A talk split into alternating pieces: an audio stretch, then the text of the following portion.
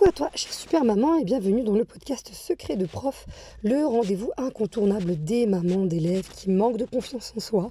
Euh, on se retrouve dans l'épisode 37 euh, aujourd'hui où, comme je te l'avais dit dans l'épisode précédent, on va euh, répondre à la question d'Oria qui demandait comment trouver un équilibre avec un enfant à qui on a souvent fait des reproches et elle m'expliquait qu'il était extrêmement, qu'il est extrêmement têtu. Alors j'ai répondu à la première partie.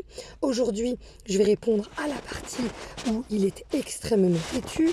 Ce qu'il faut savoir, euh, donc là on va voir trois clés essentielles à mettre en place. Si toi qui écoutes cet épisode de podcast, bah, tu te rends compte que ton fils ou ta fille particulièrement têtu aussi. Euh, là, ce que me dit Auria, c'est qu'il est extrêmement têtu.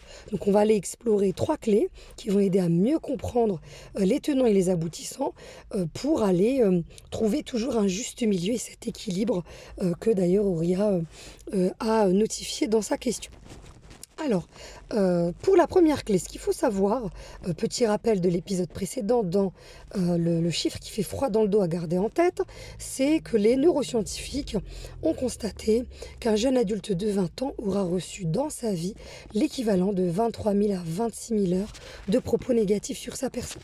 Ce qui fait l'équivalent de 2,5 ans à 3 ans durant lesquels on te dit que ce que tu fais n'est pas bien, que ce que tu es n'est pas bien que ce que tu dis n'est pas bien. Et nous, on est une génération qui avons grandi dans ce juste milieu qui n'était pas là, où on nous notifiait sans cesse ce qui n'allait pas, où on est devenu des radars à ce qui ne va pas. Et aujourd'hui, eh bien, en devenant maman, en devenant papa, hein, eh bien, on a euh, cette habitude qui s'est installée d'être des radars à ce qui ne va pas. Donc pourquoi je donne toujours, euh, je donne toujours euh, le, le, repère de nous, comment on a grandi? Parce que ça permet de comprendre quelle stratégie on a développé quand on était enfant, ado, qu'est-ce qu'on a mis en place comme outil euh, dans notre éducation, euh, que ce soit avec nos parents, dans tout ce qu'ils nous ont transmis, ou à l'école, dans ce qu'ils nous ont transmis? Et je parle aussi beaucoup de l'école. Donc il y a l'environnement de l'école et l'environnement de, euh, de la famille, qui sont les deux environnements prépondérants qui vont forger une personne. Et c'est pour ça d'ailleurs que euh, j'ai conçu Secret de prof pour pouvoir euh, allier ces précieux outils à avoir en tant que maman qui finalement vont avoir un impact considérable dans ta vie de famille pour que tu te sentes mieux, sans t'épuiser, sans culpabiliser, tout en aidant ton enfant à l'école avec tous ces outils-là.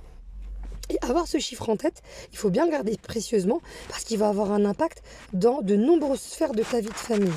Euh, et ça, c'est pour ça que je le répète à plusieurs reprises. Hein. La répétition, c'est une des stratégies d'apprentissage. Donc, c'est naturel de répéter.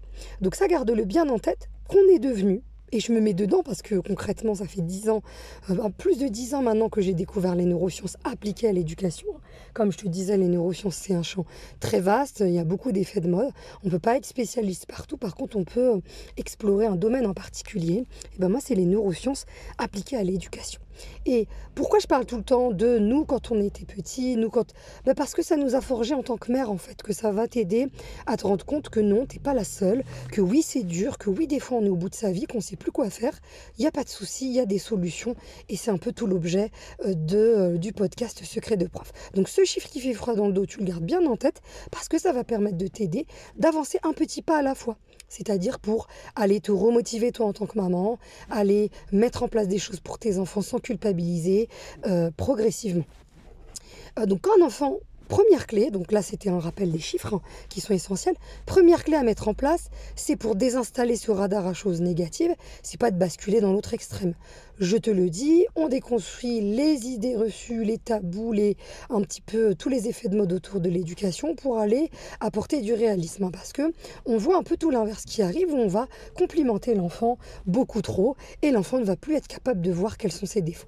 Mais quand un enfant a reçu beaucoup de reproches, eh bien il est fondamental d'aller reconstruire, construire quelles sont les qualités. C'est quoi tes qualités? Quelles sont tes forces? Et souvent quand on va voir un enfant qui est particulièrement têtu, eh bien Quand on va le voir d'un point de vue de la force, et ça c'est important parce que les pays scandinaves l'ont vraiment bien compris, ils ont construit au travers des forces et avec ce réalisme sur ben voilà mes forces, voilà mes faiblesses, puis on va s'entraider ensemble sur nos forces et nos faiblesses parce qu'on va apprendre à se compléter avec ses forces et ses faiblesses. Et eh bien une des forces des, des enfants qui sont vus têtus, et eh bien souvent, c'est que ce sont des enfants qui sont persévérant, vraiment très persévérant. Si toi-même tu es une adulte particulièrement têtue, eh bien euh, peut-être que tu t'y retrouves.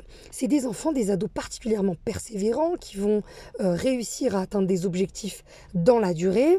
Et ça, c'est une des forces les plus qui reviennent, les, plus, qui revient le plus souvent. Et ça, de dire à ton enfant, bah, tu es persévérant, tu as la capacité à rester euh, focus face à un objectif, quand bien même le temps que ça va te prendre. C'est un petit peu la fourmi, dans la cigale et la fourmi, euh, les enfants qu'on va voir particulièrement têtus. Et euh, donc ça, c'est premier élément, c'est voir ton enfant à travers ses forces.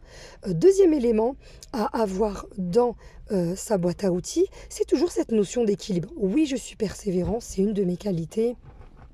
Et c'est important d'aider ton enfant à le voir. Et c'est quand il va entendre que tu le lui dis que ça va énormément l'aider. La deuxième chose, c'est vraiment cette notion d'équilibre. Oui, c'est vrai, je, suis persévérant, mais c'est vrai que l'autre versant, c'est que je suis particulièrement têtu. Ça veut dire quoi têtu? C'est-à-dire que je reste braqué sur mes idées et que je ne laisse pas de l'espace à l'autre. Et c'est là où cette connaissance de cet équilibre-là va aider à aller vers la troisième clé, qui est que on va aider son enfant à être dans la construction du point de vue, dans la capacité à euh, convaincre, à développer son point de vue, à dire ce qu'il pense, ce avec quoi il est d'accord, pas d'accord, qu'est-ce qui est important pour toi. Et de dire, ben, tu as le droit de dire ton point de vue, mais moi aussi, j'ai aussi le droit de le dire et de rétablir ce juste milieu, de dire ton point de vue est important, le mien est important aussi.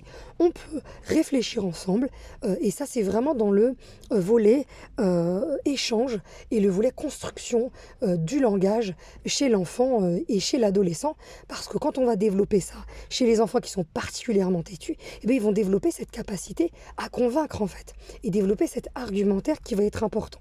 Donc cette idée, rappelle-toi de trouver les forces de ton enfant, il est persévérant, euh, ambitieux. Euh, deuxième élément, euh, la particularité du juste milieu, qu'il y a ses qualités et ses défauts. Et le troisième, d'apprendre à argumenter, à se mettre à la place de l'autre aussi, d'entendre le point de vue de l'autre et d'être juste envers soi-même et envers l'autre. Je t'ai apporté quelques éclairages. Aujourd'hui, on pourrait aller encore plus loin, mais c'est déjà assez. N'hésite pas, n'hésite pas si tu as des questions à m'écrire via mon adresse mail. Euh, pour la prochaine, le prochain podcast, on va parler euh, du sujet que les mamans euh, aiment beaucoup parce qu'on le vit toutes, c'est le fait de crier sur les enfants. Comment faire pour moins crier Et ça, on parlera de toutes les paroles de maman. Prends bien soin de toi. On se retrouve pour le prochain épisode et n'hésite pas à partager si cet épisode t'a plu. À bientôt.